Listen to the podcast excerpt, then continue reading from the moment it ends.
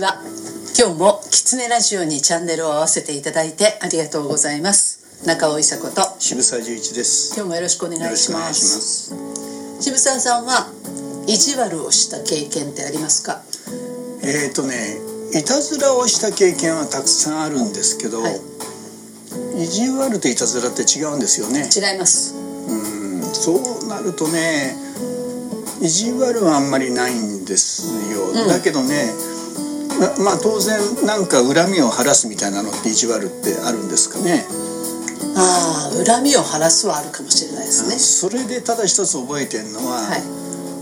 あの私帰国子女だったじゃないですか、はい。タイのバンコクで育って、うで小学校に上がるね多分半年前か3ヶ月前ぐらいに日本に帰ってきたんですよ、はい。当然仲間外れにされますよねおそうですか。えええそんなちっちゃい時に？そううん帰国子女が一人帰ってきて、わけのわからん男の子が入ってくるやつ多分そうなったんだと思うんですが、へえ。そそんなには意地悪されたかは覚えてないんですけど、ある日ねとにかくあの幼稚園の下駄箱を開けて、片方だけあの靴一足の右側なら右側だけをね、集めてはい。で井の頭線の鉄橋に全部その片方だけ捨てたんですで幼稚園中大騒ぎになり当然うちの両親は呼ばれはい。学校に行く直前ですよね。そうですね。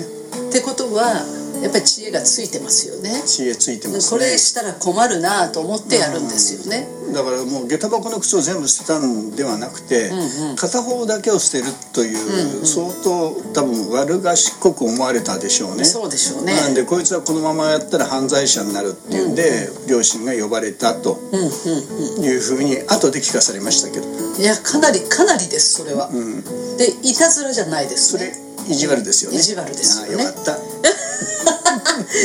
最近ね、ええ。意地悪する人って、うん。あんまり見ないですよね。意地悪という言葉を聞かないです。よ聞かないですね、うん、あの意地悪ってじゃあどんな時にやったかなって考えたら、あのやっぱり嫌な思いした時なんですよ。うん。でその仕返しなんですよ、私的にはね、うでじゃあ嫌な思いって何言われたのって言ったらそんなに覚えてないんですけど子供の頃は上から物言う人が嫌いだったんですよ。うん。でそれでいて結構自分が正しいと思っていて、で相手に威圧感与えたりとかこう相手をこう牛耳ったりとかしてるんだけどそれが当たり前だと思ってる子みたいなのが私は結構許せない。そういうのにどうやって意地悪を返すんですか？そうそう。そこなんですけどね、うんそこなんだけど、私が何したかはあんまり覚えてないんですよ実はね。そうなんかね、うん。いろんなところでまあ長いお付き合いですからね、はい。こう何かしていじめられたっていうあのなんかたくさん丸いものがついてるとダメなんでやられたとか、よ意外と弱いとこいっぱいあって。であの丸苦手じゃないですか。ね、強いところもたくさんあるから その強いところでなんか上から目線で言われたと思ってみん 意地悪を返されただけじゃないですか。そうそう、あのね結構な意地悪されてんですよ。はい。あの休憩からね休憩というか休み時間外で遊んで帰ってきたら、机の上に丸いっぱい書かれてたのね、でもうね丸がダメなんですよ。丸がいっぱいあるとかダメなんですよなのに机の上中に丸を書かれててたりとかね。椅子の上に押しピンを置かれてたこともあったりとか、よっぽどだと思うんですよ、ん。私何やったんだっけっていうぐらいね。多分ものすごく誰かが私を怒ったんだなと思うんですけど。そうだと思います、うん。何をしたか覚えてないけどね。自分が何をしたからで自分が何をしたかは覚えてないけどもこのやられたことだけはこの年になっても覚えていてあれって意地悪だよなと思ったのね。で意地悪ってねよくよく考えたら意地が悪いわけですよね要するに。で意地悪ばあさんっていう漫画があったんですよ。ありましたね。長谷川町子さんの、はい。サザエさんですよ、はい。あのあのほんわかした家庭を描く人が、なぜだか意地悪ばあさん作ってたんですよ、でそのそれ興味深いですよね。興味深いですけどね。あのそういうようなおばあさんは確かにいましたよねおじいさんおばあさん。それがね結構ね頭使って、でその人が嫌がることをやるんですよ、あの昔の意地悪は、面と向かってやったんですよ。なるほど。私がやりましたと。うん。それは君がこんなことをしたからだよっていうのがは明らかだったの。ああそう。向こうも思い当たる節があるということです絶対あるんですよ、うん、でお互いにやっぱり気に入らない部分を責め合うわけですよね、なるほど。でねそれをあの私が大人になった時に一番あの尊敬していた先輩から「美佐子意地悪っていうのは意地悪しようと思ってしてますか?」って言われたで、ん。そこはとっても重要なとこで、無意識な意地悪は傷つけると。おだけどこの子のために私は意地悪をしてやるというか、今今これを言ってやるんだとかやってやるんだと、ん。痛めつけてやるんだというのはあのこの人のためを思ってやることだと。私めそれ二十歳ぐらいで教わったわけですよ。いやそれはそれはなかなか眼蓄なる言葉では合宿なる言葉でしょ、はいはい。私一生これ大事にしようと思って で結構今まで生きてきてるんででそうやって考えたらね私結構そこ大事にしてきたんですけど、うん。最近意地悪するって聞かないなと思って、うん。でなんかこうこの人のために例えば考えさせることとか、うん。多分言ってもわからないなって思う人に対して、どの角度から攻めていくかとかそこまで結局人間関係が深くなくなったんじゃないですか？そう、ん。だから私たち濃かったんですよきっと。うん。ねで特に大阪だから、ものすごいこ濃ゆかったですね。いや濃かったです。子供関係って、多分今でも同じクラスでとかね、それから近所の仲間でこう遊びますから、うんうん。それは大人よりはるかに濃いはずなんですよね。だけど、あんまり聞かなくなりましたね確かに。そうでしょでいじめはやっちゃいけませんっていうことは教師からも親からも言ってますのでそうか意地悪がいじめになったんだ。そでそれは消えていってしかもこう陰湿にそこで教師だとか親に見えないところでそれが、まあ、特にネットを使って横行してるっていうのが今なのかもしれないですね。なるほどね。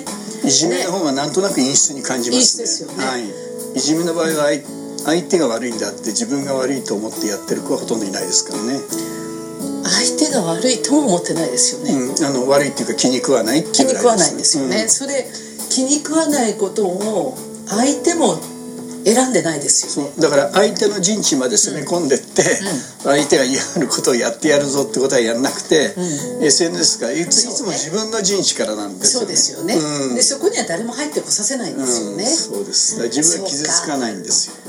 なるほど、だからやっぱり人との距離感というか、それを意識してこその言葉ですよね。そうですね。だからその当時と圧倒的にその距離社会の距離感変わったんでしょうね、うん、そんな気がします、うだからそそれがなくなってなんか意地悪ばあさんって笑える本だったんですよ、でめちゃめちゃ面白くってそのいじめ方がね、でそれで笑えたんだけど、そのそう陰湿になっちゃったがために意地悪っていうことがなんかもうやってはいけないっていうその意地悪も、もう消されちゃったというかその言葉がなくなっちゃったなと思って。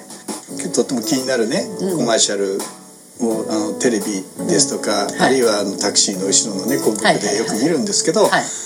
あの先輩馴染んでますねっていうのが ありますね。転職系のサイトなんですね、で転職をして一番褒められる言葉が「先輩馴染んでますね。あなた馴染んでますね」っていう「馴染む」って言葉なんですよ。ねみんなあれ見てホッとするんですそう。よねあの先輩すごく会社生き生きして仕事してますね。ではなくて、馴染むってことはあの目立たないってことなんですよ、はい。そこの中にこうスーッと入ってるということですから。なるほどね。上に立つもせずせず。うんうんねだからその相手の心の中に入り込んで、よしうちの会社はこうやって変わっていこうぜってやることは絶対馴染んでない、ね出る釘は杭は打たれるというこの出る杭になっちゃいけないというのが今のその特に若い転職を考えてる世代の一番重要なことだとするとあの社会の未来はやっぱりやばいなっていうのはありますよね。ねうん、出る杭が社会を作ってきたわけですからね。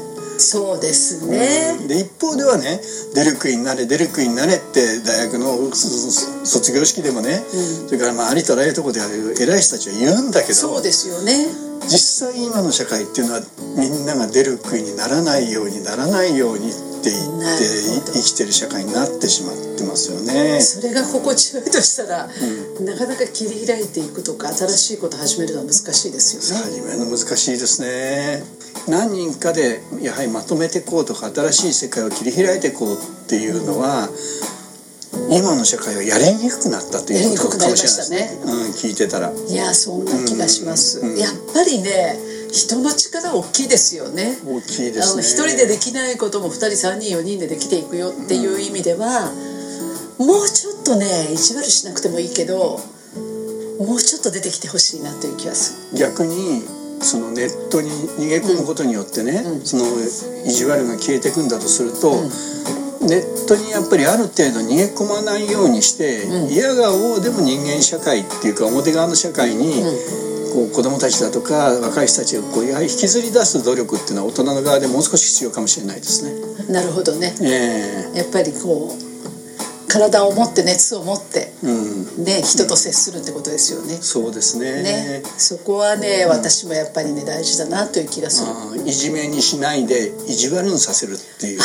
素敵です。あいいかもしれないですね。はい、今日もキツネラジオを聞いていただいてありがとうございました。ネラジオは毎週月曜日に更新の予定です。来週もまたチャンネル登録をして聞いていただけると嬉しいです。それではまた。